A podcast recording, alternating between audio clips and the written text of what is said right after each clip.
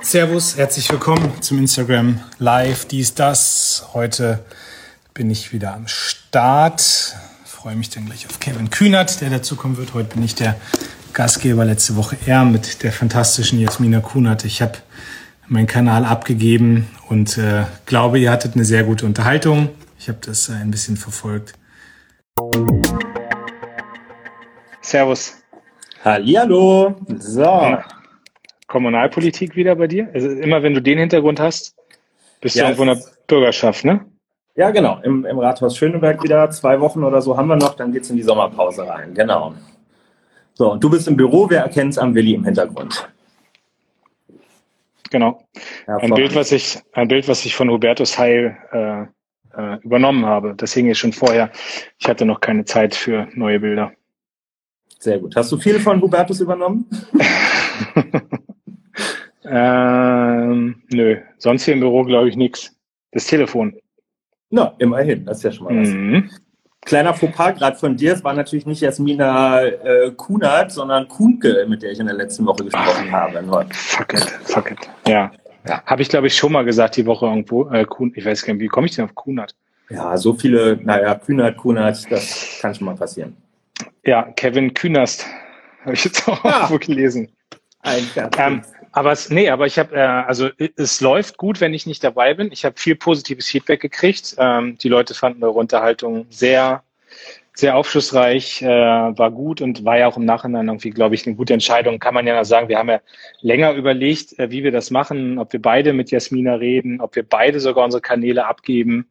Äh, aber ich glaube, am Ende war das jetzt gut, ne? Also dass man einem Eins ja. zu eins auch geredet hat und das ähm, dass ihr euch so ein bisschen mit den Fragen auch beschäftigt habt. Ich habe heute gesehen, Mickey Beisenherz hat jetzt zum Beispiel auch seine Kolumne abgegeben. Mega gut. Und äh, vielleicht braucht man da mehr von. Und ich finde dieses ganze Frage, also haben wir jetzt gar nicht drüber gesprochen, das müssen wir heute nochmal besprechen, aber dieses ganze Thema Diversität, ähm, auch auf Podien und so, das fällt mir auch jetzt zunehmend auf, dass wir es zwar schaffen, irgendwie paritätisch zu sein, aber noch nicht divers sind. Und ich glaube, das ist ja. eine der großen Aufgaben jetzt auch für uns alle.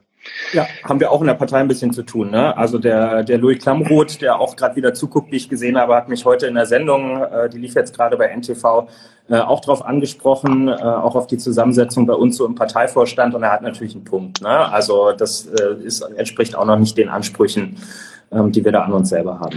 Wobei ich auch nicht weiß, wie die Zusammensetzung bei den NTV-Moderatoren ist. Ähm, Du meinst, nachdem sie Sumunchu rausgeschmissen haben? Ja, da könnte man tatsächlich nochmal nachfragen. Naja, gut. Also ich glaube, Mickey Beisenherz und, äh, und Luis sind, Klamot sind, glaube ich, auch jetzt beide eher, na gut, der eine ist älter, der andere ist ein bisschen jünger, aber nein, gut. Ähm, aber es geht, man darf ja nicht an Einzelpersonen diskutieren, aber es geht, glaube ich, um den Blick, den man entwickeln muss und den man schärfen muss. Ja, frech, frecher Content. Ich hab, ich musste heute schon leiden hier. Ich hab, mein Ukulele spielen wurde harmlos. Kevin, dafür habe ich gesehen, du hast hier einen Sakko gekauft. Ich war ganz begeistert. Ich habe mir keins gekauft. Ich besitze auch so einen Sakko. Ich besitze, glaube ich, sogar drei Sakkos oder so. Ja. Äh, und irgendwie, ich habe so eine Splintphase im Moment. Ich habe gerade Bock drauf. So, es wird sich auch wieder ändern, aber ähm, habe es vorhin fürs Studio angezogen, habe es jetzt mal anbehalten, um dich ein bisschen zu schocken. Und, das äh, sehe ich gar nicht, das Sakko. Na gut, aber ah. hast du seriös und nicht immer, nicht immer dieser Kapuzenpulli. Sehr gut. Den trage ich dann dafür jetzt immer heute nicht, aber äh, sage mal, hast du, ich muss das organisatorisch klären, äh, ich dachte eigentlich, ich komme hierher und hier liegen Zettel, dass ich dir alles klar. Das ist wie früher bei Jörg Dreger bei Geh aufs Ganze, der rote, der gelbe oder der grüne Umschlag. Die Reise, das Auto oder der Song. Und wir haben ja für heute, ähm, ich eine Sache noch sagen, ich bin total begeistert, wie viel Feedback wir kriegen für den Podcast. Ich hätte das nicht gedacht. Wir machen das so ein bisschen in einem Side-Projekt, ja, dass wir dann einfach gesagt haben, komm, wir ziehen das irgendwie auf eine Tonspur und packen das irgendwie bei Spotify auf den Kanal mit. Es gibt total viele Leute, die das hören. Ich bin total begeistert, dankbar dafür. Wir kriegen auch viele Verbesserungshinweise. Wir werden da auch die nächsten Tage mal gucken, wenn wir ein bisschen weniger Stress haben, ähm, wie wir vielleicht diesen Podcast nochmal verbessern können. Also dafür gerne nochmal mehr Feedback. Ähm, und äh, wir, wir haben ja ein bisschen so eine Struktur, da basteln wir auch immer dran rum, also mit diesem Spiel oder mit den Themen. Und, und heute haben wir jetzt die grandiose Idee, das will ich jetzt schon mal ankündigen, damit hier die Aufmerksamkeitsschleife steigt. Wir werden heute über die Kanzlerkandidatenfrage reden. Also äh, auch für alle Journalisten, für alle Interessierten, heute gibt's hier exklusiv äh, ganz viele News. Also es lohnt sich einschalten, schickt allen noch SMS dass Kühnert und Klingwald da gerade drüber reden, gleich drüber reden. Also hier wirklich äh, geht mit Kameras drauf, alles machen. Heute äh, geht hier die Bombe hoch. Äh, aber erst am Ende. Wir wollen jetzt noch ein paar andere Dinge reden. Was war, was war dein Highlight die Woche? Ja, du hast es jetzt eben schon angerissen. Ne? Highlight war wirklich ähm, das, das Gespräch mit Jasmina in der letzten Woche, muss ich sagen. Ähm, weil das, ähm, also klar, wir hatten uns das vorher überlegt und es war irgendwie für uns wichtig, so ein Zeichen zu setzen. Und das Gespräch als solches war einfach für mich nochmal ja, es war echt, echt mindblowing, weil sie, weil sie total plausibel auch nochmal dargelegt hat, warum, worum es ihr und ich glaube vielen anderen ähm, auch geht, weil sie nochmal schön aufgedröselt hat, dass irgendwie Kritik zu üben an Menschen, an ihrem Sprachgebrauch und an der Art, wie sie auftreten, nicht bedeutet, die Person zerstören zu wollen oder irgendwie sich auf eine moralisch höhere Ebene zu heben, sondern dass es der Versuch ist, Dinge besser zu machen und dass man das auch annehmen sollte. Und ich habe unglaublich viel Feedback nach diesem Gespräch nochmal ähm, gekriegt. Ganz viele, die Jasmina auch vorher nicht kannten und ihr jetzt folgen. Und das ist, glaube ich, mit eines der wichtigsten, dass wir die ganzen coolen Leute sichtbar machen, die rund um uns herum überall sitzen und gar nicht die Aufmerksamkeit kriegen, die sie eigentlich verdienen. Und da ist sie eine von. Und das ist jetzt egal, dass sie dann SPD-Mitglied geworden ist, das ist eine tolle Sache. Aber ähm, wir hätten das auch genauso mit anderen machen können. Ich fand genauso toll jetzt am, am Wochenende das gemeinsame Tagesspiegel-Interview von Aminata Touré von den Grünen aus dem Landtag Schleswig-Holstein mit Karamba Diaby, deinem Kollegen aus der Bundestagsfraktion mhm. von uns ähm, zwei der ganz wenigen ähm, BTOC-Menschen in deutschen Parlamenten, die ganz offen und äh, ganz unverstellt darüber gesprochen haben, welche Erfahrungen sie machen. Und ähm, ja, es war vielleicht ein bisschen verschenkt, dass wir wieder mal eine Woche lang eine Rassismusdebatte in Deutschland geführt haben und solche Stimmen dann erst ganz am Ende zu Wort kommen. Ja. Ich ähm also ich habe ja gerade schon gesagt, ich, ich fand, also für mich war es komisch, irgendwie zu wissen, dass mein Kanal jetzt gerade irgendwie in einer anderen Hand ist und äh, wir haben noch zwei Tage gebraucht, um irgendwie im Team diesen Kanal wieder zu kriegen. Also es war ganz komisch. Ich konnte mich dann irgendwie anmelden und dann aber es eh, sind äh, gefühlt irgendwie 500 Leute vom Instagram-Kanal, die jetzt irgendwie alle mitlesen, seitdem ich Generalsekretär bin. Ähm, aber also war, war, ist auch ein komischer Schritt. Ich weiß nicht, wie das bei dir ist, ob du deine Kanäle alle selbst machst und so. Also das ist irgendwie, ja fühlt sich komisch an, aber bei Jasmina fühlte sich das richtig an und ich glaube auch, sie ist da einfach, sie, sie ist krass in ihrer Aussage, aber trotzdem macht sie das verantwortungsvoll und immer für die Sache und also auch für mich irgendwie ein Highlight, obwohl ich nicht beteiligt war. Und, ähm, und jetzt ist aber die Frage, was folgt. Ne? Also das ist so, aber ich glaube, da müssen wir jetzt auch in den Gremien, also in den Gremien klingt jetzt wieder so langweilig, aber äh, Aufstellung Bundestagswahl ist, glaube ich, ein wichtiger Punkt. Da müssen alle gucken, was passiert da. Es geht darum, wenn Parteivorstände aufgestellt werden. Es geht darum, äh, wenn Podien zusammengesetzt werden. Das ist so für mich nochmal die Aufgabe, die ich einfach mitnehme und wo ich auch sage, da kann ich besser sein als Generalsekretär, zu gucken, wie man das hinkriegt. Und ja, ich, also das ist einfach so der Auftrag der letzten Wochen, wenn man jetzt auch sagt, man will neben betroffen sein, irgendwie auch konstruktiv daran arbeiten. Total, ne? Und ich, man kann lang und breit darüber diskutieren, ob irgendwo Quoten notwendig sind dafür oder nicht. Ähm, aber wie traurig ist denn eine Welt, wo man dann erst dazu gezwungen werden muss? Also gerade die, wir, die wir irgendwie meinen, das Problem grundsätzlich erkannt zu haben, haben natürlich eine Verantwortung, auch ohne dass uns jemand zwingt, ähm, da in unserem Verhalten was zu ändern. Ich hatte heute schon auch bei NTV erzählt, wir starten jetzt bei den Jusos einer BPOC Vernetzung. Also wir vernetzen in einer eigenen Struktur die Menschen mit nicht weißer Hautfarbe in unserem Verband oder machen ihnen zumindest das Angebot. Ähm, einerseits, damit die sich gegenseitig empowern können und andererseits aber auch, damit die uns klare Handlungsaufträge geben, wie sich unsere Verbandsstrukturen bei den Jusos ändern müssen, damit, ähm, damit diese Menschen leichter ein politisches Zuhause bei uns finden. Ne? Wir haben verschiedene Ecken im Verband, da sind schon sehr viele aktiv. Das ist wie so oft, wenn erstmal zwei, drei da sind, dann zieht das auch irgendwie Kreise nach sich. Aber es gibt auch andere Ecken, da sehen wir halt irgendwie so ein bisschen aus wie so eine Ansammlung von Michels aus Lönneberger. Und ähm, ich freue mich über jeden, der da ist, aber ich freue mich nicht darüber, dass so viele noch fehlen im Moment. Ja. Das verstehe ich. Und äh, ich mache jetzt konkret was. Ich habe das, äh, ich weiß nicht, ob ich dir schon mal erzählt habe, ich bin ja immer noch SPD-Kreisvorsitzender. Eigentlich, ja. Im Heidekreis bei dir? Im wunderschönen Heidekreis, bester, bester, äh, beste Gegend der Welt. Ähm, eigentlich wäre ich das seit 16. September nicht mehr, aber Corona-bedingt musste jetzt ja äh, der Parteitag abgesagt werden. Und ich bin das seit 2006 und ich habe ja nur wieder kandidiert, weil ich gesagt habe, also ich bin gebeten worden, nochmal weiterzumachen, ähm, habe da auch seit 2006 echt irgendwie, glaube ich, viele gute Leute aufbauen können. Und äh, habe jetzt aber gesagt, okay, dann nur unter der Bedingung irgendwie paritätisch besetzter Vorstand, also 50-50-Quote, sogar mehr Frauen als Männer, auch Menschen Migrationshintergrund drin. Und jetzt werde ich nämlich, ähm, also ist der Vorschlag, habe ich jetzt gemacht, ist jetzt auch so nominiert worden vom Kreisvorstand, eine, äh, eine junge Jesidin und, äh, und mein SPD-Landtagsabgeordneter, die im Doppelteam antreten werden. Also auch da tun wir konkret was und das ist dann äh, ist dann, glaube ich, auch äh, ganz gut, um einen konkreten Beitrag zu leisten. Und ich bin ganz stolz, weil ich die Hände, also weil ich dieses wichtige Amt und ich meine, du machst auch auf der kommunalen Ebene was, es ist schon echt irgendwie so Heimat und ist eine der, der Ämter, die mir mit so am Herzen gewachsen sind. Aber ich krieg's nicht hin als, als Generalsekretär. Das ist dann schwierig, wenn du auch noch Bundestagsabgeordneter bist. Äh, und da bin ich jetzt ganz froh, dass ich das an junge Leute übergeben kann, an junge Leute, die auch irgendwie ordentlich was zu sagen haben und die halt auch was darstellen. So, also das ist für mich jetzt so ein konkreter Schritt. Wählst du dich dann eigentlich auch immer in die Videokonferenz mit den Kreisvorsitzenden ein, wenn die Parteivorsitzenden mit unserer Basis sich unterhalten? Ja, aber ich bin als Generalsekretär dabei. Ja, ich schicke dann immer meine Stellvertreter. Das okay. ist, ich, ich habe da mal einen Wissensvorsprung gegenüber anderen Unterbezirksvorsitzenden, meistens. Meistens. Ganz, ganz klein bisschen.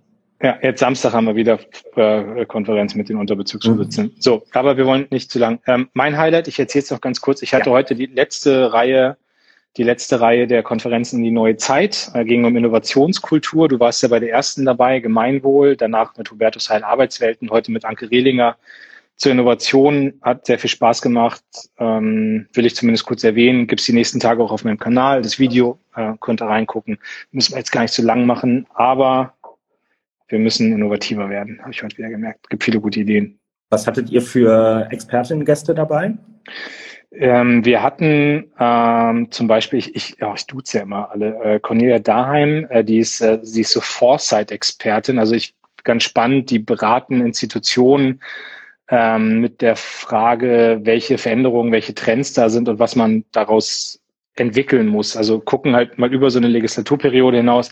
Fand ich super spannend. Ähm, es war dabei der äh, Raphael äh, Laguna, der, der diese, diese Innovation, Sprung-Innovation äh, Agentur jetzt macht, äh, mhm. wo es auch um privat, staatlich. Ähm, Andreas Kuhlmann war dabei von der DENA, also Energiebereich, ähm, hat auch nochmal irgendwie, fand ich ganz spannend, auch für dich vielleicht eine Zahl, es sind insgesamt 100 Milliarden, die jetzt durch das Konjunkturpaket und das Klimapaket in den ganzen Bereich ähm, ähm, Klimapolitik investiert werden vom Staat. Da haben wir lange drüber geredet, auch wie der Staat lenken kann bei Innovationen. Ähm, ja, das waren, waren noch ein paar andere Expertinnen dabei ähm, und war gut, hat Spaß gemacht. Amina hat gerade noch gefragt, was war dein Songzitat heute? Die, du hast ja, ja. in dieser Reihe immer mit einem Songzitat eröffnet. Ich habe völlig versagt, ähm, fiel mir aber auch erst auf dem Podium ein, weil ich wirklich mal, äh, ich habe ich gebe es zu, ich habe Sonntag frei gemacht und habe dann gestern Abend, gestern Abend irgendwie spät angefangen, äh, auch das alles endgültig vorzubereiten. Und ich hatte kein Songzitat. Das fiel mir ein in dem Moment, wo ich heute Morgen meinen Vortrag gehalten habe. Und äh, ich habe ein Bibelzitat genommen, fürchtet euch nicht. Das, das habe ich ein paar Menschen in Interviews verwendet. Ja, wenn es um Wandel geht und Innovation, und ich glaube, wir sind die Partei, die die Menschen durchbringen muss, ist, fürchtet euch nicht, ist einer der besten besten Bibelzitate, die man mal nehmen kann. bei, bei Wandel und Innovation denke ich auch immer an die Kirche, ja. Bist du, bist du kirchlich? Bist du kirchlich engagiert? Nee. Ich, äh, meine Eltern haben mich nicht getauft, haben gesagt, das kann er später selber entscheiden, hat er dann auch gemacht und äh, nein. Damit wären wir direkt beim ersten Thema. Philipp Amthor, der hat sich ja taufen lassen vor einem Jahr. Stimmt. Ja, Nein. Und ist im äh, letzten Jahr, äh, im letzten Jahr, in der letzten Woche auch in irgendeinem, ach, ich bin nicht so firm mit diesen, mit diesen Gremien, aber in irgendeinem so Katholikenbeirat auch berufen worden in Berlin, worüber sich einige sehr aufgeregt haben, weil andere kämpfen da wohl viele Jahre drum, da drin zu sein und er hatte nach einem halben Jahr die Erleuchtung bekommen, aber es war nicht der größte Skandal um Philipp Amthor in der letzten Woche. Na, ich, äh, ich genieße ja solche Skandale nicht. Ähm, aber ähm, boah, es, wie findest du das? Also kennst du Amtor eigentlich? Ich, ja. Äh, also Erstmal danke an alle, die mir hier die Bielefeld-Zwischenstände reinschreiben. Ich weiß, dass es 1-0 steht. Bei mir sliden oben immer die, äh, die Twitter-Meldung rein, aber schön, dass ihr auch alle mit dabei seid. Ähm, ich, ja, ich kenne Amtor, weil ich ja, ich habe ganz viele Formate mit dem in den letzten zwei Jahren gemacht. Man muss ja sagen, spätestens seitdem Ziemiak nicht mehr JU-Vorsitzender ist, äh, wenn die Medien irgendwie eine junge Stimme aus der Union wollten, haben sie halt immer Amtor genommen, weil den Kollegen Kuban, naja, Also ja, den kann man auch einladen, aber der Unterhaltungswert ist vielleicht nicht ganz so groß. Also saß ich irgendwie mit, mit Philipp äh, relativ häufig bei so Sachen drin. Ein paar Sachen kann man sich auch angucken, auf YouTube zum Beispiel. Diskothek vom Stern, da waren wir irgendwie die Pilotsendung, ist auch mehr als eine Million Mal geklickt. Also man kann schon gut streiten mit ihm. Man muss ihm zugutehalten, er ist hinter der Kamera so wie vor der Kamera. Also das ist jetzt keine Attitüde bei ihm, ähm, dieser sehr konservative Auftritt, sondern so ist er halt einfach. Aber seit letzter Woche wissen wir halt noch ein bisschen mehr über seine Persönlichkeit und dazu mhm. gehört. Und das, das finde ich total unterbeleuchtet in dieser ganzen Debatte. Wir kommen ja gleich noch auf die Details. Aber der ist 2017 in den Bundestag gewählt worden erstmals. Und wie wir jetzt gelernt haben, ja schon 2018, also nicht mal ein Jahr später, ist er bei diesem, bei diesem New Yorker Startup irgendwie gelandet. Und ich weiß nicht, wie das bei dir war, als du das erste Mal im Bundestag warst, aber ich stelle mir schon vor, eigentlich hast du erstmal genug zu tun, dich da arbeitsfähig zu machen, deine Büros aufzubauen, in die ganzen Abläufe reinzukommen. Also als erstes auf die Idee zu kommen, sich mal einen Nebenjob zu suchen, ist, ist beachtlich, sagen wir es mal so. Ja, habe ich, also habe ich nie gemacht. Also, ich meine, gut, ich habe also ich habe jetzt einen Nebenjob, in dem ich Generalsekretär bin und ich hatte die ersten zwei Jahre irgendwie den Nebenjob oder die ersten vier Jahre im Kreistag zu sein, aber das hätte ich mich, also das hätte meinem Empfinden des Abgeordnetenmandates nicht entsprochen, dass man sich nebenher was sucht. Ich muss ja sagen, ich weiß auch gar nicht, wie viel der da gemacht hat, ob das jetzt nur ein, äh, auf dem Blatt Papier war, was es dann aber wiederum nicht besser macht, weil der irgendwie auch Geld oder Entlohnung geflossen ist oder whatever. Ähm, aber ich, Option, ja. Ja, genau. Ähm, ich, ich, kann überhaupt nicht einschätzen heute, was das konkret heißt. Ja, ich glaube, da muss er auch für Aufklärung sorgen. Es gibt ja auch Nachfragen aus der CDU selbst über diese ganzen Flugreisen, Übernachtungskosten, äh, was da alles gelaufen ist. Für mich ist halt immer wichtig, ähm, eine Transparenz zu haben. Also ich habe immer, seitdem ich Abgeordneter bin, gut, wir müssen ja manche Sachen eh offenlegen, aber ich gehöre zum Beispiel zu den Abgeordneten, die ihre Lobbyistentermine veröffentlichen. Ja, gut. Also du kannst auf meiner Homepage nachlesen, mit welchen Lobbyisten ich mich zu welchen Themen treffe. Das ist, seitdem ich Generalsekretär geworden bin, ist das viel, viel weniger geworden. Aber früher, wenn du so klassisch in den Ausschussthemen, Verteidigung und ähm, und Internetpolitik drin bist, dann, dann ist das mehr. Und gerade im Verteidigungsbereich war mir das immer total wichtig, da eine totale Transparenz zu haben. Mach äh, für mich ein auch, Beispiel. Ich glaube, viele können sich nicht vorstellen, was das heißt, einen Lobbytermin dann zu machen. Also mit wem trifft man sich da? Naja, also ich meine, das Klassische, wo jetzt alle drüber nachdenken im Verteidigungsbereich, ist natürlich, du triffst dich mit irgendeiner Rüstungsfirma, weil die dir irgendwie erzählen wollen, was sie gerne verkaufen wollen. Das ist aber, das ist, also ja, habe ich auch mal gehabt, interessiert mich aber nicht, weil ich am Ende auch keine finanziellen Entscheidungen getroffen habe. Äh, aber natürlich interessiert mich zum Beispiel, äh, das Beispiel habe ich, glaube ich, auch schon mal sogar in einem Instagram Live mit dir erzählt, ist die Aus Rüstung der Soldaten ist die sicher. Ne? Also ich habe aus meiner Heimatstadt Munster, großer Bundeswehrstandort, wenn da 2000 Soldaten nach Afghanistan gehen, dann interessiert mich natürlich, in welchem Zustand ist die Ausrüstung und da redest du mit Firmen. Oder du triffst dich mit dem Bundeswehrverband, das ist ja so die, die Gewerkschaft der Soldatinnen und Soldaten und ähm, die reden dann über die Frage, welche ähm, welche, welche Gehaltsstruktur gibt es, wie gibt es irgendwie Zulagen, wie ist das mit Ruhezeiten oder sowas. Das ist ein klassischer Lobbytermin. Ja, das ist, und ich finde, das muss ich auch sagen, ich finde, dass Lobby per se nichts Schlimmes ist. Mhm. Also, weil wenn, wenn das Bild dahinter steckt, dass der Abgeordnete dumm ist und alles macht, was ihm die Lobbyisten sagen, dann wird es fatal. Oder wenn der Lobbyist den Abgeordneten einkauft und besticht, dann wird es fatal. Aber ich würde jetzt auch mal sagen, und ich hoffe, das versteht niemand absichtlich falsch, dass auch natürlich der DGB oder auch Fridays for Future Klar. oder die AWO oder der Sozialverband, das sind auch klassische Lobbyisten ähm, vielleicht nicht klassische Lobbyisten, aber das sind Lobbyisten, die ihre Interessen vertreten oder die eine große Gruppe von Menschen mit ihren Interessen vertreten. Und dass man im Rahmen einer Gesetzgebung sagt, wir hören uns an, was die zu sagen haben, finde ich erstmal völlig legitim. Für mich war immer der Aspekt, es soll transparent sein, mit wem ich mich treffe. Und bei mir war es ja noch zum Beispiel so, dass ich äh, man kann auf meiner Homepage nachlesen, kann man meinen Steuerbescheid. Also nicht nur die mhm. Steuererklärung, sondern sogar meinen Steuerbescheid. Also ich habe als Generalsekretär Nebeneinkünfte, aber ich habe eben nichts irgendwie aus irgendwelchen Unternehmen oder so. Und und und und ich habe natürlich auch immer letzter Punkt dazu.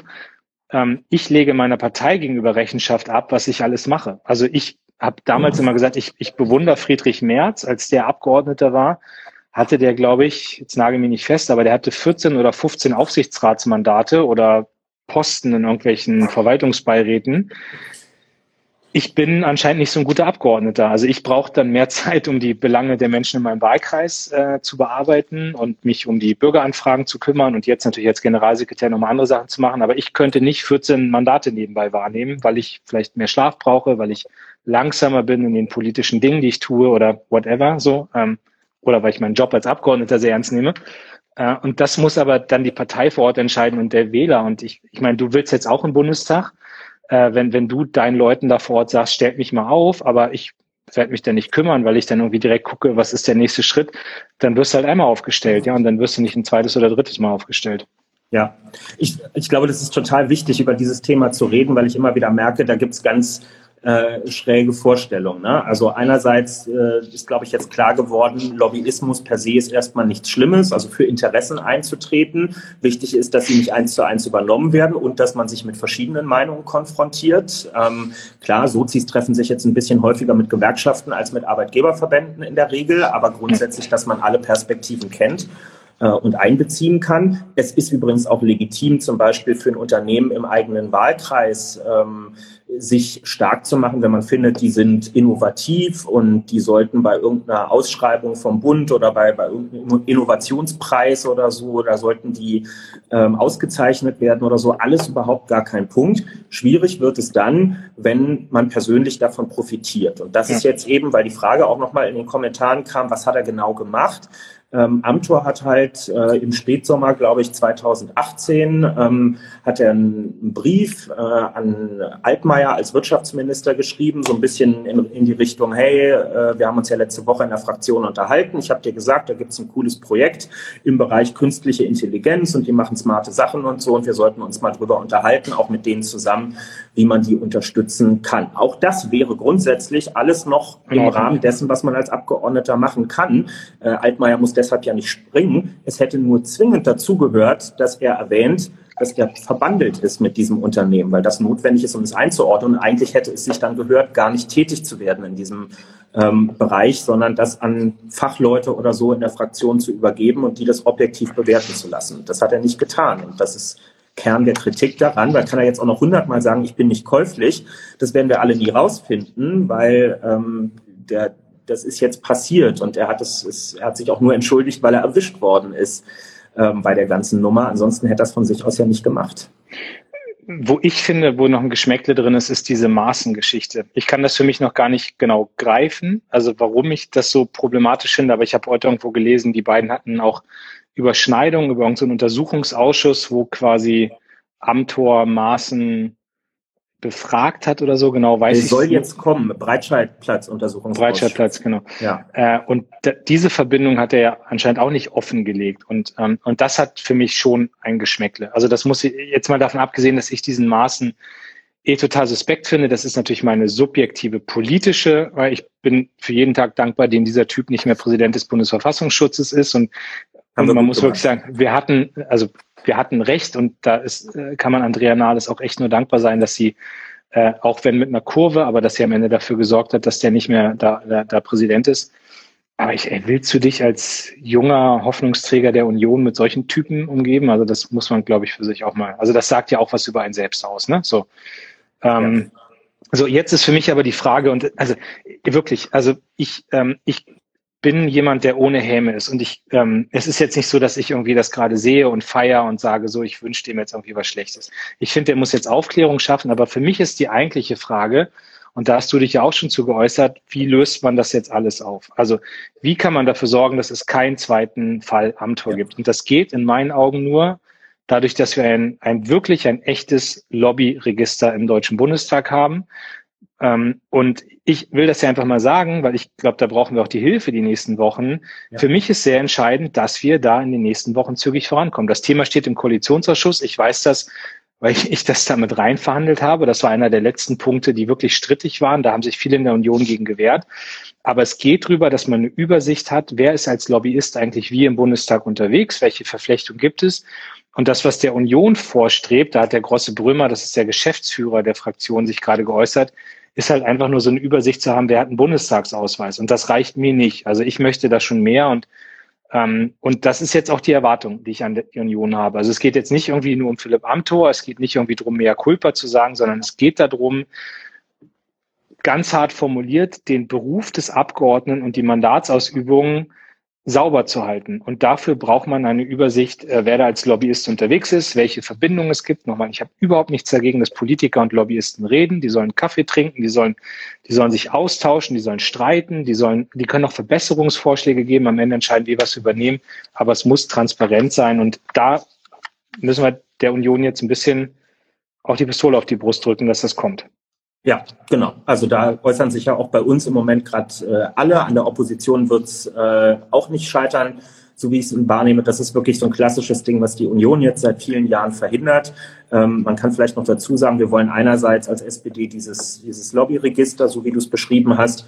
Ähm, wir wollen aber auch noch viel stärkere Transparenz bei der Höhe der Nebeneinkünfte. Im Moment, wenn ihr euch das mal anguckt, ist das ja so, man ähm, ordnet seine Nebeneinkünfte, wenn man denn welche hat, in so Kategorien ein zwischen Summe X und Summe Y. Das heißt, man weiß am Ende als Öffentlichkeit nicht so ganz genau, wie viel der Abgeordnete eigentlich bekommt.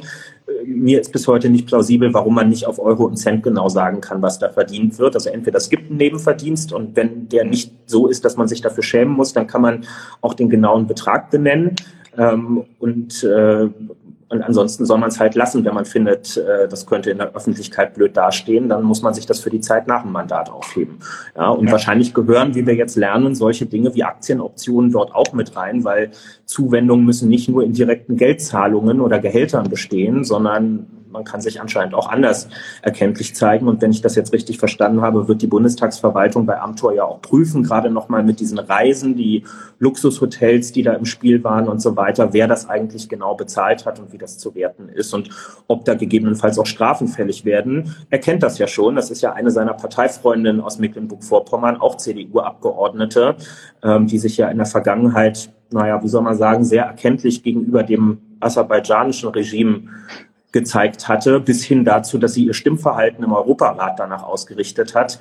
Äh, es ist eine, eine merkwürdige Tradition dort oben. Und falls er wirklich den Plan hat, immer noch Landesvorsitzender der CDU in Mecklenburg-Vorpommern zu werden und vielleicht auch als Ministerpräsidentenkandidat nächstes Jahr anzutreten, kann ich nur sagen, viel Spaß mit Manuela Schwesig. Da wirst du dir die Zähne ausbeißen, auf jeden Fall.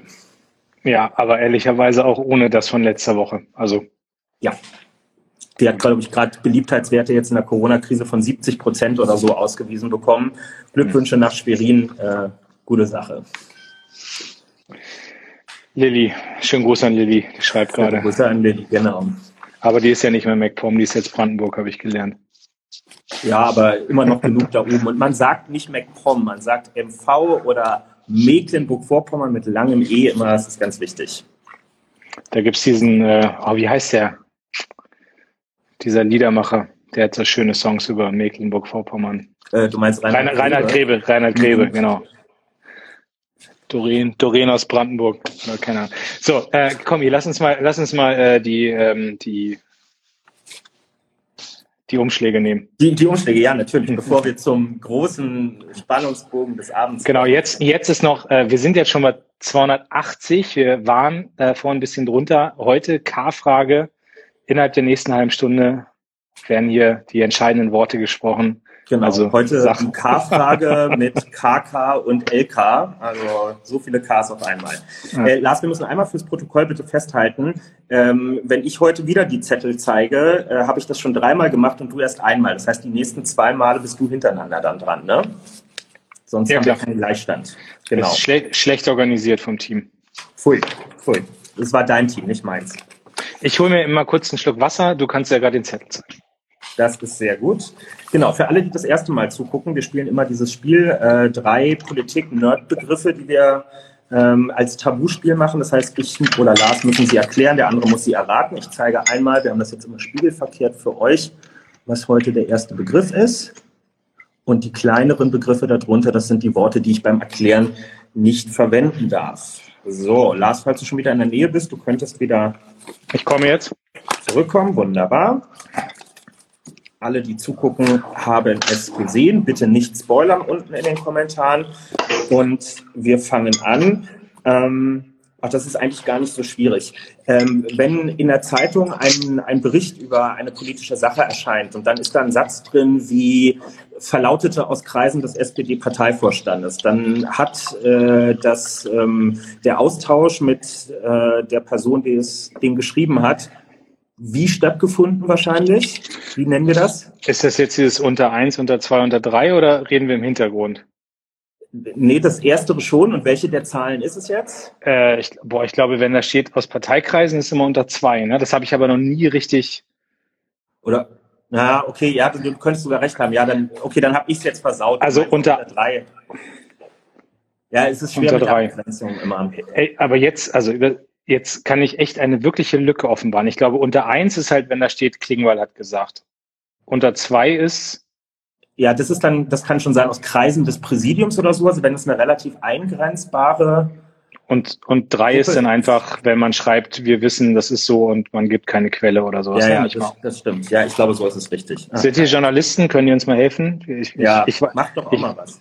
Ich habe das immer, wenn ein Journalist mir sagt, äh, der machen wir das so, dass ich dann erstmal kurz überlegen muss, heißt das da, steht mein Name jetzt oder nicht? Und dann genau. echt, echt Wissenslücke. Wieder so. War, jetzt, war, war zum Warmwerden. Also, okay, ich gucke wieder weg. Achso, äh, Lars, ganz kurz, wir wollen ja auch mal, dass also. es einen Lerneffekt gibt. Ähm, was würdest du sagen, wie oft, wie oft kommt das vor? Wie verbreitet ist es, dass man im Hintergrund oder unter drei spricht, damit man alle einen Eindruck kriegen, was das so für ein Teil unserer Arbeit auch ist? Also ist bei mir schon sehr viel, seitdem ich Generalsekretär bin, wobei ich ähm, Wobei ich am meisten Sachen einordne. Ne? Also das ist jetzt weniger dieses Zitate freigeben. Also ich, ich kann mich nicht erinnern, dass ich jetzt irgendwie großartig Zitate, wo dann nur steht, hat jemand aus der SPD-Spitze gesagt oder so. Aber du ordnest Sachen ein. Also auch wenn wir jetzt nachher zu dem anderen Thema kommen, das ist zum Beispiel eins, wo ich gerade sehr, also Kanzlerkandidatur, wo ich sehr viel im Hintergrund rede oder jetzt, also ich habe zum Beispiel Samstag habe ich eine wichtige Sitzung, das wissen jetzt auch schon wieder Journalisten und dann ordnest du ein, was da passiert. So, und das, mhm. das ist, glaube ich, also du gibst ein paar Informationen, ähm, aber dieses mit diesem Zitieren, nicht genau, hier unter drei ist äh, Hintergrundgespräch, es steht kein Name, vielen Dank. Äh, unter eins Name kann zitiert werden, unter zwei ist dann wahrscheinlich in der Tat diese Zuordnung mit sagt ein hochrangiges SPD-Mitglied. Ja, Moin an Jens, Juli-Vorsitzender in Nordrhein-Westfalen. Sieh mal an, wer uns alles zuguckt. Mensch. Liebe Grüße an die Julis. Genau, und Grüße nach Bielefeld, wenn ich das richtig in Erinnerung habe. Das wird ja immer besser jetzt heute Abend. So. Lars, wir kommen zu Begriff Nummer zwei. Du ja. musst einmal weggucken. Drei, zwei, eins. Fertig. So. Ähm. Äh, ich bin bei dem, was wir jetzt suchen, gar nicht so häufig. Ich glaube, ihr Abgeordneten habt da noch viel mehr Anfragen für. Es gibt gerade so in Sitzungswochen einen, bei manchen beliebt, bei anderen unbeliebt, so eine, so eine Art von Termin, die gerne mal morgens um 7.30 Uhr oder 8 Uhr stattfindet, im Umfeld des Parlaments, in irgendwelchen Restaurant-Hinterzimmern oder so, wo dann vielleicht ein Verband oder eine Unternehmensgruppe Abgeordnete einlädt, um über irgendein aktuelles Thema aus ihrem Themenbereich zu sprechen, was vielleicht in der Woche darauf im Ausschuss behandelt wird oder wozu es einen Gesetzentwurf ähm, aus dem Kabinett gibt. Wie heißen ja. diese Dinger? Keine Ahnung. Also, also ein Frühstück. Ja, ein Frühstück plus, auch begrifflich. Kannst du noch mehr, mehr beschreiben? Also Ach, scheiße, ich habe ich ja, ich habe anscheinend einen Begriff benutzt, der Abgeordnete ist. Ab, ja, toll. Der kann, der kann ich ja nicht raten, wenn du hier falsch spielst. Ich, hab ich, damit habe ich es dir ja sogar leichter gemacht noch. Also ich, ich löse jetzt auch, die Teams müssen entscheiden, ob es dafür einen Punkt gibt oder nicht. Es geht um parlamentarisches Frühstück. Habe ich noch nie gehört, den Begriff leiten die dir keine Einladung mehr weiter. Das nee, schon... Das, das mache ich wirklich. Also ich weiß, dass es diese Frühstücke gibt und ähm, ich bin da früher auch ganz viel hingegangen, jetzt mache ich das nicht mehr. Ähm, also es sei denn, ich bin irgendwie Referent oder so, aber irgendwie als, als Generalsekretär machst du das nicht mehr. Ja, da bringen die halt irgendwie eine Botschaft unter und erzählen dir dann irgendwie was oder stellen irgendwie was vor. Und das ist schon ganz gut, weil du da wirklich auch morgens hast du Zeit, zwischen sieben und neun sind ja keine Ausschüsse und so. Das passt schon. Aber ich aber den Begriff so parlamentarisches Frühstück habe ich. Ja, ich weiß auch nicht, ob das immer verwendet wird, aber ich habe das, äh, hab das ein paar Mal gesehen, aber gut, vielleicht ist es, ich hatte manchmal den Eindruck, es ist für ein paar Leute auch eher, die, die irgendwie zu Hause nichts zum Frühstücken im Kühlschrank haben, dass sie da nochmal vorbeigucken, aber gut. Ja. So, dritter und letzter Begriff. Lars, du guckst nicht mehr? Achso, sorry.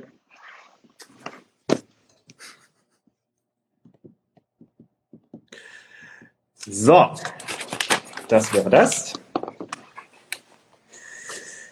Ähm, Philipp Amthor hat zwei Lieblingsbegriffe. Äh, das eine ist Schabernack und das andere ist?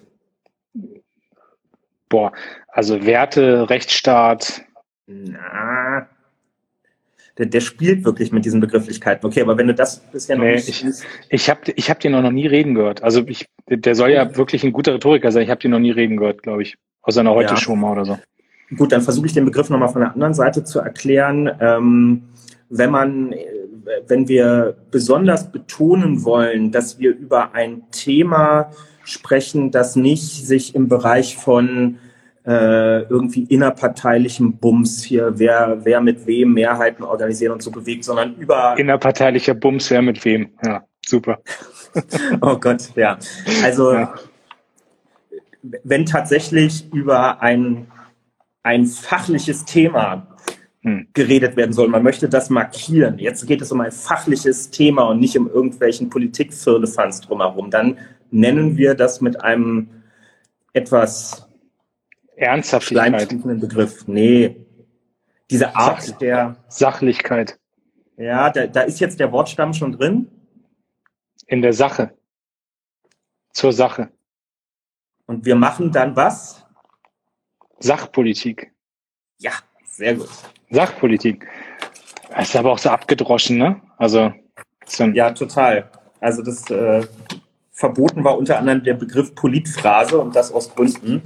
Ähm, ja, zurück zur Sachpolitik, das ist wirklich so eine Formulierung, das ist so, so, so ein politischer Lückenfüller, den man irgendwie verwendet, wenn man die eigene Argumentation erhöhen möchte. So, die anderen haben sich jetzt über irgendeinen Scheiß unterhalten und ich komme jetzt zurück zur Sachpolitik. Ich, ich, nee, da habe ich, äh, hab ich von den, äh, da habe ich immer von den Jusos echt immer gut aufs Maul gekriegt, auch bei Twitter und bei Instagram und so, als ich dann damals immer als in eine große Koalition ging, gesagt habe, wir müssen jetzt äh, zur Sachpolitik zurückkehren oder wir müssen jetzt Boah, das war immer, das war immer Shitstorm gerannt. Also immer, wenn du dann dich hingestellt hast als Generalsekretär, ich mache das auch seitdem nicht mehr, dass ich diesen Begriff irgendwie wir müssen jetzt zur Sacharbeit zurückkehren, weil du erwartest ja von Politikern, dass die, und das machen sie ja eigentlich, sie machen die ganze Zeit Sacharbeit, manchmal halt ein bisschen populistisch aufgeladen oder da, da schert mal einer aus, aber ich meine, die meisten aller Kollegen im Parlament oder in der Regierung machen den ganzen Tag Sacharbeit. Das ist ja auch Quatsch, die sitzen ja nicht irgendwie alle rum und trinken Cocktails und machen Talkshows, sondern machen Sacharbeit. Ja, es gehört so zu den Begriffen, die ich mir echt abgewöhnt habe.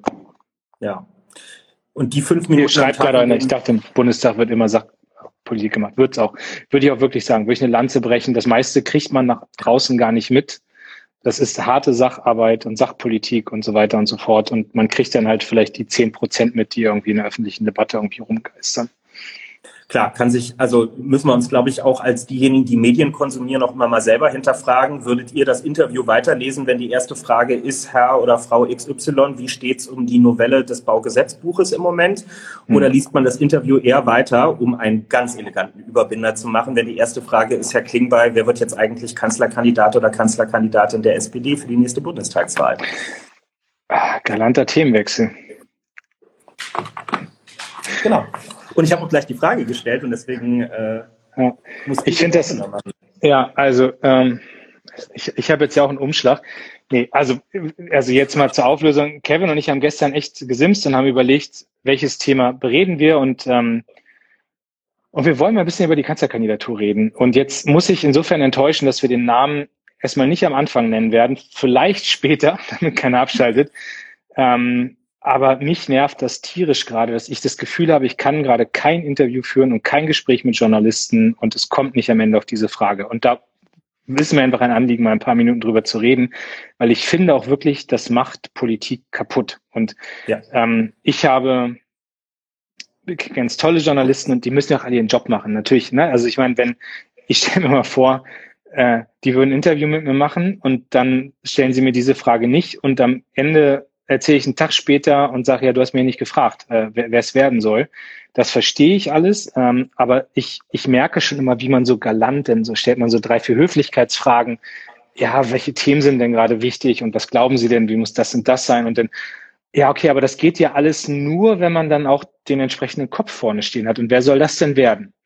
Und dann sagst du, wie ich das jetzt gerade immer sage, die beiden Parteivorsitzenden haben gesagt, wir werden im Spätsommer einen Vorschlag machen und ich bin mir sicher, die Partei wird hinter diesem Vorschlag stehen und es muss die Person sein, die am, ja, und heißt das denn, dass Olaf Scholz es jetzt machen soll? So, und dann kommst du wieder, die beiden Vorsitzenden werden einen Vorschlag machen. Ja, oder, äh, oder stimmt das, dass die beiden äh, Rolf Mütze nicht wollen? Ne? Und dann manchmal, wenn du einen netten Journalisten hast, dann fragt er mich noch, ob ich nicht Lust hätte, so, oder und Gerhard Schröder hat doch gesagt und so. Und es ist aber, ist, oh, ist, ich weiß es nicht, mich nervt's gerade und äh, da reden wir jetzt mal drüber ein paar Minuten. Ja, Wie gehst du damit um? Also erstmal erlebe ich es natürlich ganz genauso. Ne? Klamroth hat sich heute mächtig Mühe gegeben und hat, glaube ich, wie hat er die Frage gestellt? Er hat, glaube ich, irgendwie gefragt, ob ich äh, mich schon freue, Wahlkampf für Olaf Scholz oder so machen zu können oder, oder hm. sowas in die Richtung. Also wenigstens ein bisschen lustig ähm, verpackt. Ich nehme aber gerne noch Tipps entgegen. Ich bin morgen Abend bei Markus Lanz und äh, wir kennen alle Markus Lanz. Das heißt, er wird etwa 15 Minuten Sendezeit darauf verschwenden, mit mir über die Kanzlerfrage ähm, zu sprechen. Und falls ihr schlagfertige Antwortvorschläge habt, packt sie gerne in die Kommentare Kommentare. Frag ihn mal, ob er Bock hat. Frag ihn, ob er Bock hätte. Wir suchen gerade noch, ob er Lust hätte. Könntest du ja mal vorschlagen. Sagst du. Wir, weil wir hatten uns ja schon mal auf Klaas geeinigt, ne? Klaas für Umlauf. Mhm. Wird auch passen, ja, also, mit K. Ja, stimmt. Hauptsache irgendwas mit K drin. Ja. Genau. Ja, also es ist, ähm, es ist halt einfach witzlos, weil wir jetzt seit Monaten ganz klar sagen, im Spätsommer kommt diese Entscheidung und wir sagen das ja nicht zum Spaß, weil uns irgendwie hier Krake Paul oder wie dieses Ding damals hieß, äh, gesagt hat, äh, ich bin noch nicht so weit, sondern meistens überlegen sich Parteien ja was dabei, wenn sie sich für einen Zeitpunkt entscheiden. Du willst nicht zu spät dran sein. Das haben wir bei der letzten Bundestagswahl gemerkt. Das war zu spät. Da waren wir ja erst Ende Januar 2017, also sieben Monate vor der Bundestagswahl waren wir erst so richtig äh, am Start. Das haben wir dann auch später analysiert. Das ist also zu spät. So, du kannst aber auch nicht mitten in der Corona-Pandemie damit rausgehen. Und zwar nicht ja. nur, weil sich es nicht gehört, sondern weil wir echt alle anderes zu tun hatten in den letzten Monaten. Also wir konnten ja auch, wir hätten ja nicht mal normale Sitzungen abhalten können, in denen du dich über so ein Thema unterhältst. Und wenn wir telefoniert oder WebEx-Konferenzen gemacht haben, dann ging es um alles Mögliche, aber mit Sicherheit nicht um die Frage, äh, wieso die weiteren Karrierepläne hier von allen im Raum äh, aussehen. Also das ist wirklich äh, voll irgendwie am Thema vorbei. Ähm, so, und deswegen Spätsommer ist ja kalendarisch relativ klar eingrenzbar, wann das der Fall sein wird. Und so lange werden sich jetzt auch einfach alle mal ein bisschen äh, gedulden müssen. Und ich weiß auch nicht, gibt es irgendein Beispiel, dass sich mal jemand in einem Interview verplappert hat und nicht sagen wollte, wer irgendwas wird und dann aber nach der fünften Nachfrage doch gesagt hat, weil Sie so freundlich nachfragen, ich sage es Ihnen jetzt einfach mal. Ich mache es hier der, im Schweriner Volksblatt, keine Ahnung. Nein, ich, also ich, also wenn ich jetzt mal zurückdenke an die letzten Klärungen der Kanzlerkandidaturen, war es ja so, dass boah, ich, kriegen wir das noch hin? Also damals, also die letzte war ja Martin Schulz, da war es so, dass irgendwie boah, gefühlt eine halbe Stunde vor Beginn der Bundestagsfraktionssitzung irgendwie der Stern exklusiv meldete, Sigmar wird es nicht und Martin Schulz wird Kanzlerkandidat und das ist so, also das ist so mit einer der, der, der schlimmsten Nummern gewesen, die ich wahrgenommen habe, weil das ist so, so stelle ich mir, so stelle ich mir wirklich ähm, also das ist alles, was ich an Politik nicht mag, um es mal so zu sagen. Also irgendwie zwei Männer treffen sich in Montabaur an der, an der ICE-Strecke und sagen, du bist Kanzlerkandidat, ich werde Außenminister, du bist Parteivorsitzender. Also das, das geht auch nicht mehr. Das, also ich, ich, Martin Schulz ist großartig, ich bin mit dem befreundet, aber ich habe ihm auch immer gesagt, dass ich das dass ich das vom Stil her für völlig falsch halte. Dass die Parteivorsitzenden vielleicht noch in einem Kreis mit dir als Stellvertreter, mit mir als Generalsekretär, dass man irgendwann drüber redet, dass man mit ein paar Leuten beratschlagt, dass man irgendwann einen Vorschlag macht, dass man sich Umfragewerte anguckt, dass man, hat hier auch gerade jemand geschrieben, dass man guckt, was ist der politische Kurs, welche Person passt dazu. Das ist alles klassische Führungsaufgabe und dafür sind das auch gewählte Führungspersonen. Ich meine, die haben die Legitimation ja. der Parteibasis, das zu machen. Das ist ja nicht so, dass Doch. das irgendwie Hinterzimmer ist. Ähm, so, aber das war, das war die letzte Kandidatur. Davor war es, glaube ich, so, dass auch Gabriel ähm, Steinmeier, Steinbrück und dann muss Steinmeier bei irgendeinem Pressehintergrund, also auch in einer vertraulichen Runde gesagt haben, er steht nicht zur Verfügung. Und daraufhin kam halt dieser, kam dieser Stein ins Rollen, dass dann irgendwie klar war, Gabriel wird's auch nicht, also wird's der Steinbrück. Und das war auch total überrumpelt, ja, so und, und davor weiß ich, ich meine, Gerd hat immer gesagt, ich will das machen, der stand da immer schon, wenn irgendwie... Ja, davor war Schwilosee, mein Lieber.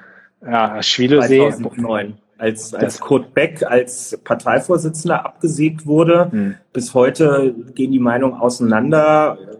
Manche, von manchen wohl angetrieben, weil sie dachten, er würde Steinmeier nicht zum Kanzlerkandidaten machen. Beck behauptete dann später, er hätte ihn sehr wohl selber auch zum Kanzlerkandidaten machen wollen, aber manchen hm. dauerte das zu lange.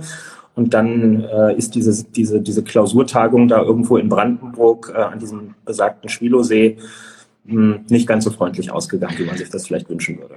Ich, ich weiß nur, dass ich den ganzen Tag, da war ich ja, da war ich ja noch nicht mal Abgeordneter, das war meine erste Wahl, ne? Das war, war das die 2009er Wahl, ne?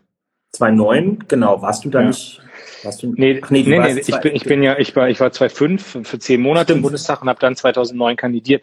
Und ich weiß, dass ich den ganzen Tag vor diesem fucking Fernseher saß und immer auf diese beiden Rednerpulte da der SPD geguckt habe und mich nie weggetraut habe vom Fernseher, weil ich dachte, irgendwas musste ja gleich passieren. Und dann kam der echt geschätzte, aber in dem Moment hat er mir wirklich leid, Hubertus Heil, der da irgendwie eine Pressekonferenz machen musste.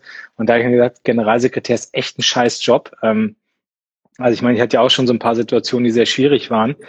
Ähm, aber eigentlich drei Beispiele dafür, wie man klassisch reingestolpert ist in so eine Kanzlerkandidatur und wo ich dann noch das Gefühl habe, und das ist meine feste Überzeugung, du kannst das im Laufe der Kandidatur überhaupt nicht mehr aufholen, wenn du da so fulminant reinstolperst. Ja. Und, und deswegen dränge ich so drauf, auch, dass ich sage, lass uns einen ordentlichen Prozess machen. Wir fangen jetzt an, am Programm zu arbeiten ich halte sowieso für eine Programmpartei wie die SPD immer die politischen Aussagen für mindestens äh, gleichrangig zu den Personalfragen. Ja. Und so, und wenn ich auf die Riege gucke, ich meine, wir haben eine ganze Reihe von guten Leuten, die ich auch alle toll finde und wo ich auch sage, die zeigen gerade auch, dass sie das Land gut regieren können und dass sie da Verantwortung tragen.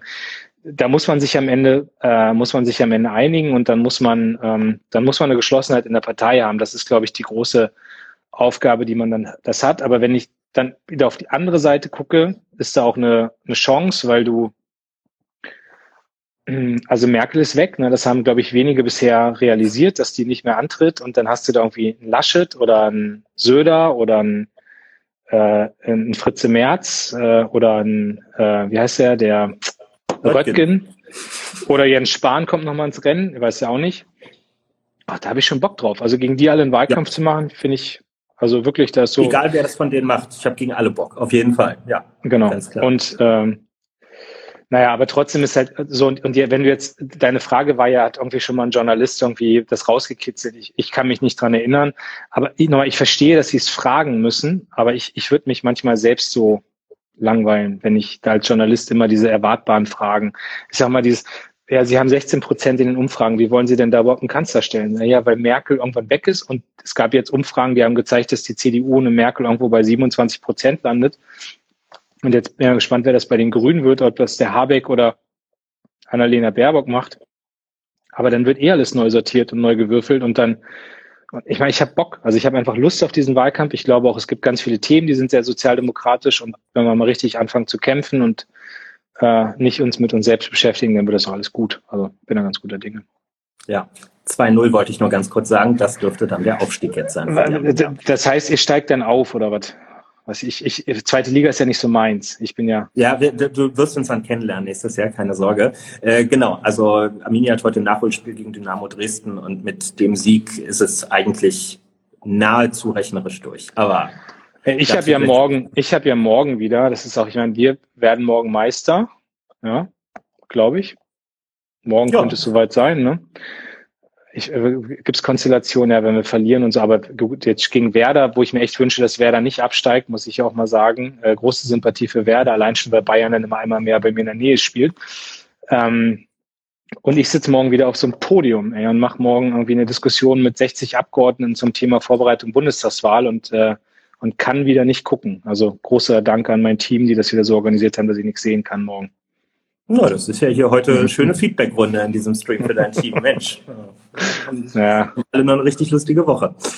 Ähm, nur noch mal ganz kurz äh, zu, zurück, ähm, um, um das noch vollständig zu machen, damit auch noch mal alle eine Vorstellung kriegen, was das jetzt eigentlich heißt, wenn wir sagen, wir machen das im Spätsommer und was bis dahin noch passiert. Lars hat ja gerade äh, zu Recht schon gesagt, so unser Anspruch ist, wir sind eine Programmpartei, wir treffen eigentlich nie, oder so ist unser Anspruch, nie nur Personalentscheidungen, sondern auch eine Lehre aus der Vergangenheit versuchen immer gleichzeitig inhaltliche Fragen zu klären, damit alle wissen, woran sie sind, auch wenn man die Person vielleicht nicht so knorke findet und äh, das Programm äh, aber dann trotzdem interessant finden will. Ähm, was machen wir jetzt äh, im Sommer? Ich glaube, das kann man ja schon mal offen sagen. Wir haben jetzt, äh, wir, wir werden ganz gezielt im Sommer auch bei uns nochmal Themen behandeln, intern, bei denen wir das Gefühl haben, dass noch nicht alles geklärt ist ähm, bei uns. Ne? Also es ist ja immer so, man schleppt so ein paar Themen mit sich rum und vor sich her, wo, wo es unterschiedliche Meinungen in der Partei gibt und wo einfach klar ist, nächstes Jahr, wenn Wahlkampf ist, müssen wir dazu mit einer Stimme sprechen. Und das wollen wir nicht, indem wir irgendjemanden zwingen, was zu sagen, sondern es soll einen demokratischen Prozess geben. Ähm, das ist dir, glaube ich, auch als Generalsekretär wichtig, dass wir, dass wir so eine Stinkbomben nicht mit uns rumschleppen, die man in so einer Partei gerne mal hat. Genau, da haben wir heute gerade lange im Team zusammengesessen. Super Team, das alles richtig und gut macht bei mir, bis auf äh, die mhm. Terminierung von Podiumsdiskussionen beim Fußballspielen. Äh, genau, und haben das jetzt auch vorbereitet für die nächsten Tage mal, äh, weil ich, ich glaube, es gibt ein paar Sachen, die wir klären müssen. Ne? Und das ist so, äh, das ist immer ganz gut, wenn wir damit anfangen, wenn wir dann über den Herbst auch am Wahlprogramm arbeiten, wenn wir dann viele auch hier wieder über Interessensgruppen. Also natürlich werden wir mit den Gewerkschaften reden, mit den Umweltschutzgruppen reden. Wir werden mit so verschiedenen Mobilitätsgruppen. Es gibt neue Strömungen wie Fridays for Future oder auch Unteilbar, wo ich dringend dafür bin, dass man auch mit denen Kontakt aufnimmt, dass man mit solchen Leuten spricht, dass wir das Regierungsprogramm nicht einfach nur für uns so bestimmen, sondern das in einem breiten Dialog machen. Und äh, das, das werden wir jetzt über den, den Sommer, über den Herbst erarbeiten. Und dann haben wir, glaube ich, am 6. März unseren Bundesparteitag. Es gibt im Dezember noch mal ein Konvent, äh, so ein Debattencamp. Genau, also ein Konvent ist ein kleiner Parteitag und wir wollen das zu einem Debattencamp auch ausbauen. Das kennen vielleicht einige. Das hatten wir vor äh, zwei Jahren mal eine große Veranstaltung mit 2000 Leuten. So groß wird es nicht werden. Wir werden irgendwie auch auf digitale Formate zurückgreifen. Da sind wir gerade am Plan, aber auch mit den Mitgliedern dann sehr breit diskutieren. Und ähm, also ich, ich freue mich auf diesen Prozess und halte den für die SPD einfach total, ähm, total ähm, lebenswichtig, auch dass wir so einen programmatischen Anspruch haben. Sonst, sonst könnte ich auch gar nicht in der SPD sein. Also das ist so, es gibt Parteien, da weißt du, die wollen Macht ähm, und das Inhaltliche ist ziemlich egal und äh, die SPD hat seit 157 Jahren inhaltlichen Anspruch. Manchmal müsste sie ein bisschen mehr Macht wollen, das wäre auch ganz gut, aber äh, das Inhaltliche geht nie verloren. Ja, und hier Ortsvereine einbeziehen, natürlich, das auf jeden Fall. Also sowas passiert alles. Irgendwer hat auch gerade gesagt, Antirassismus-Initiativen. Das sind alles Leute, die wir einbeziehen werden. Wir haben jetzt wirklich ein halbes Jahr lang Zeit, das Programm zu schreiben. Und da, da werden Kevin und ich sicherlich auch immer mal wieder hier im Dies-Das-Talk äh, dann drüber sprechen. Genau, wir sind ja auch Teil dieser Programmkommission, die das mitentwickelt und wir haben genügend Zeit dafür. Wir haben diesmal übrigens auch den Vorteil, im Gegensatz zu vergangenen Jahren, wir haben einige Konflikte echt schon entschärft. Ne? Also in vielen wichtigen Themen weiß man heute schon, was die SPD auch im nächsten Jahr vertreten wird. Wir haben dieses Sozialstaatskonzept, also wie wir uns den Sozialstaat nach Hartz IV vorstellen in Zukunft. Das haben wir schon im Dezember einstimmig auf dem Parteitag beschlossen. So, also jeder, der wissen will, wie das in Zukunft mit der SPD laufen wird, kann das jetzt schon nachlesen. Wir haben ein Steuerkonzept, an dem nicht mehr viel geschraubt werden muss, was eigentlich soweit durchgerechnet äh, und, und fertig ähm, ist. Und ähm, ja, so kommt das jetzt äh, langsam alles zusammen. Also wir müssen jetzt auch nicht künstlich Spannung erzeugen ähm, und so tun, als müssten wir ein ganz neues Programm entwickeln. Bei vielen sind wir auch einfach klar, wie wir uns positionieren wollen. Und dann kann man ja auch sagen, haben wir jetzt die letzten Wochen erlebt, gibt es mal eine Debatte von Rolf Mützenich zum Beispiel angestoßen zum Thema atomare Teilhabe. Wie ist das mit den US-Atomwaffen, die in der Eifel ähm, dort im Moment noch liegen? Ähm, wie steht die SPD dazu? Sollen die abgezogen werden? Ja oder nein? Ähm, was hätte das für Auswirkungen? Das sind einfach so Dinge, die diskutiert man dann jetzt auch über den Sommer mal in Ruhe und sachlich durch, ähm, damit wir da am Ende zu einer gemeinsamen Position kommen. Es ist auch überhaupt nicht schlimm, dass dazu im Moment verschiedene Positionen im Raum sind, weil das ist ein kompliziertes äh, Thema und ähm, da muss man sich auch nicht für schämen, wenn man da als Partei mal drüber erstmal diskutiert. Ja. Da gibt es ganz verschiedene Perspektiven. Es gibt die Leute, die in der Eifel wohnen und völlig zu Recht sich unwohl dabei fühlen, dass ihnen die Dinger da unterm Hintern äh, liegen, irgendwo in der Erde. Die wissen nicht, wie viele das sind so richtig und von, aus welcher Generation das ist. Dann gibt es die anderen Außenpolitikerinnen und Außenpolitiker, die sagen, na ja, wir haben aber auch nichts gewonnen, wenn die aus der Eifel abgezogen werden und stattdessen in Polen oder am Baltikum stationiert werden. Wenn die da hochgehen, sind wir immer noch betroffen total nachvollziehbare Diskussion, das mal, ähm, mal auszusprechen und zu gucken, wo man zusammenkommt. Genau. Wir haben noch drei Minuten. Jetzt, bei euch steht es 3-0, hat ja gerade jemand geschrieben. Ja, ja, bei uns steht es 3-0. Das ist äh, eine große Freude heute. Ich muss gleich noch zu Sky Go rüberschalten. Äh, wie lange geht das Spiel noch?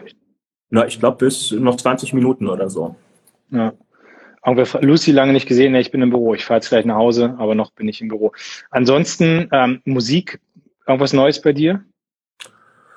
Oh, ich habe mich jetzt so gar nicht mit Musik die Woche beschäftigt. Ist bei dir irgendwas Neues dazu gekommen? Ja, Jules Ahoy kann ich nur empfehlen. Äh, Wie heißt das Ding? Jules, J-U-L-E-S und dann zweiter, zweiter Begriff Ahoy.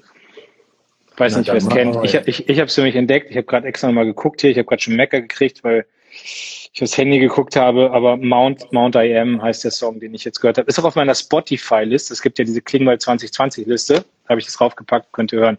Ansonsten Haftbefehl, genau. Ey, ich war echt enttäuscht. Ich habe bei Spot, äh, bei, bei, bei äh, Instagram gefragt, ob man Haftbefehl hören kann.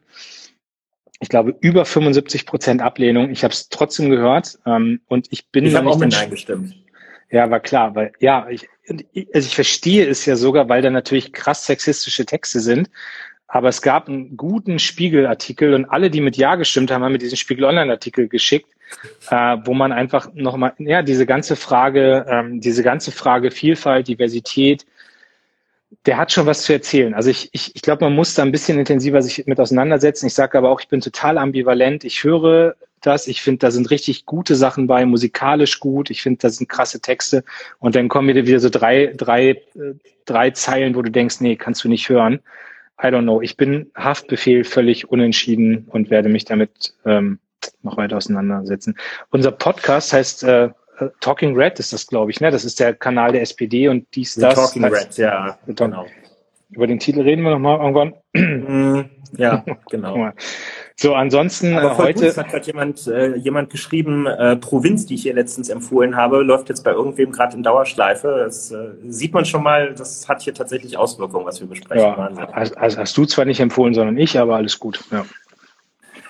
Ähm, Ah, Yvonne Lehmann von der Ebert Stiftung schreibt gerade bis Freitag um 13 Uhr. Das stimmt. Äh, ich diskutiere Freitag um 13 Uhr digital zum Thema Wahlaltersenkung mit verschiedenen Leuten. Äh, ich weiß gar nicht, ob man sich da noch melden kann bei der Ebert Stiftung, aber wenn ihr Bock drauf habt, schreibt der Yvonne einfach mal. Gut, ansonsten. Was ist bei dir noch die Woche? Irgendein spannendes Ding noch? Irgendein Highlight? Ja, äh, morgen sehen wir beide uns, ja. Freue ich mich sehr drauf. Morgen Mittag sehen wir uns. Genau.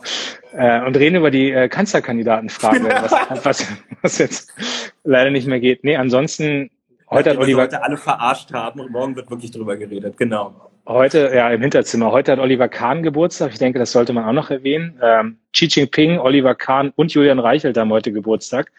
Also ein sehr bedeutungsvoller Tag. Und Atische, die äh, unsere Veranstaltung moderiert hat, auch. Also liebe Grüße, feiert alle ordentlich Geburtstag. Nee, und sonst äh, Sitzungswoche des Deutschen Bundestages. Also wird noch einiges passieren, aber ich äh, freue mich, dass wir beide uns morgen sehen. Das machen wir. Und nächsten Montag sehen wir uns wieder hier, ne? So ist es. Kevin, viel Wenn Spaß ihr beim Vorschläge habt, schickt sie uns gerne und bis dahin eine Genau, und viel, viel Spaß beim Aufstieg feiern. Alles Gute. Ciao. Ciao.